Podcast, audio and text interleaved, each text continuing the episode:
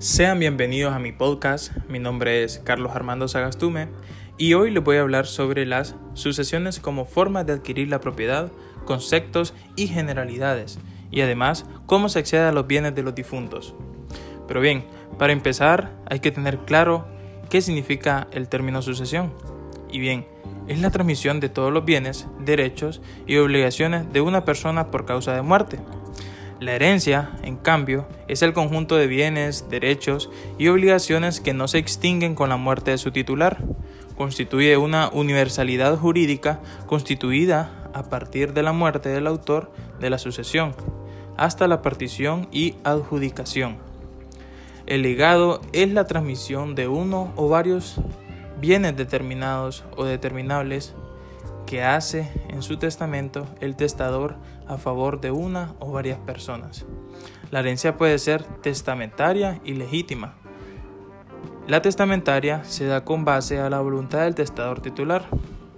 Quiere decir que dispone a quién deja sus bienes y en qué proporción. Es intestamentaria o legítima porque se siguen para la adjudicación el orden señalado por la ley en atención al grado de parentesco y tomando como base que los parientes más próximos excluyen a los más lejanos. La sucesión de cualquier tipo se abre a la muerte de su autor, concediendo a todos los herederos automáticamente el ejercicio de su derecho sucesorio, pero no la disposición de los bienes que integran la masa hereditaria.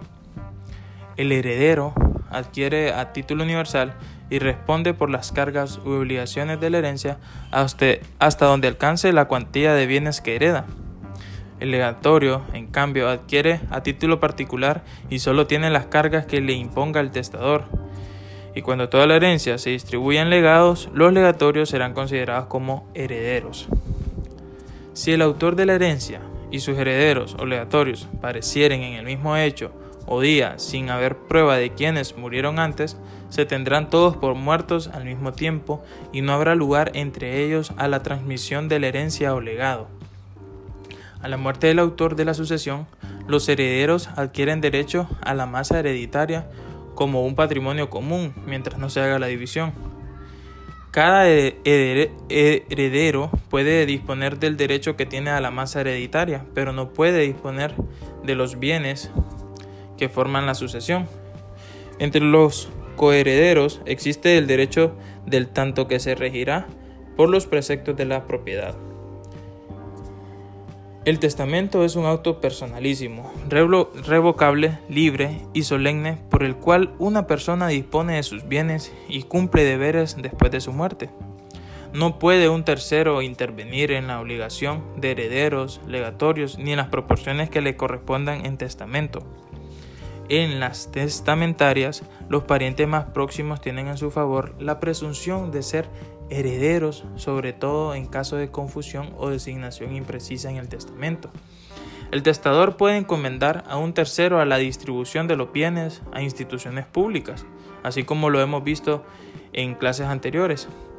Eh, en, en, instituciones públicas, de asistencia privada y de otras cuyo objeto sea semejante, y la elección de las personas a quienes deban aplicarse.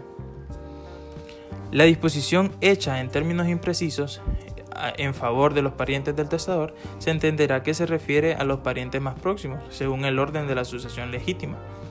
Las disposiciones hechas no tienen ningún efecto cuando se funden en una causa expresa, que resulte errónea si ha sido la única que determinó la voluntad del testador. Toda disposición testamentaria deberá entenderse en el sentido literal de las palabras, a no ser que aparezca con manifiesta claridad que fue la otra voluntad del testador. ¿Quiénes son capaces para testar? Bueno, son capaces para testar todas las personas a las que la ley no se lo prohíba.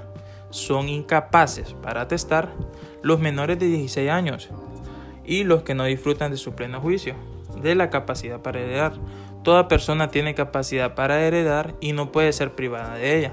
Son incapaces para heredar por las causas siguientes. falta de personalidad. Esto quiere decir que los que no son viables, aún habiendo sido concebidos antes de la muerte del autor de la sucesión, y los que no son concebidos antes de la muerte del autor de la sucesión. Por delito, en contra de su cónyuge, testador, concubino, ascendiente o descendiente, debe ser delito intencional o dolo, amerita pena de, prisión. El cónyuge haya sido declarado adúltero eh, judicialmente por presunción de influencia en la voluntad del testador o a la verdad o integridad del testamento. El que use violencia, dolo o mala fe para influir en la voluntad en la que hace el testamento y obtener su modificación. Y de las condiciones que pueden ponerse en el testamento. Bueno, bajo las premisas de plena libertad que tiene el testador para establecer las condiciones que desee al disponer de sus bienes, solo sujeta a las que no estén previstas por la ley se regirán con las obligaciones condicionales. Si aquel que se le puede imponer la condición no la cumple, no le afecta en su derecho sucesorio si se demuestra que realizó todos los actos necesarios para cumplirla. Es nula la condición que física o legalmente sea imposible de dar o de cumplir. En la condición a plazo deberá estarse fijado por el testador. La condición que suspende temporalmente la ejecución del testamento no afecta el derecho del heredero o delegatorio.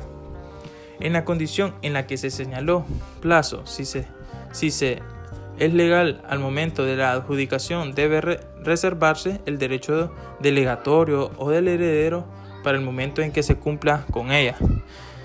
Si la condición es potestativa, potestativa perdón, de dar o hacer y se ofrece cumplirla por el obligado, pero aquel a quien beneficia se rehúsa a recibirla por cumplirla.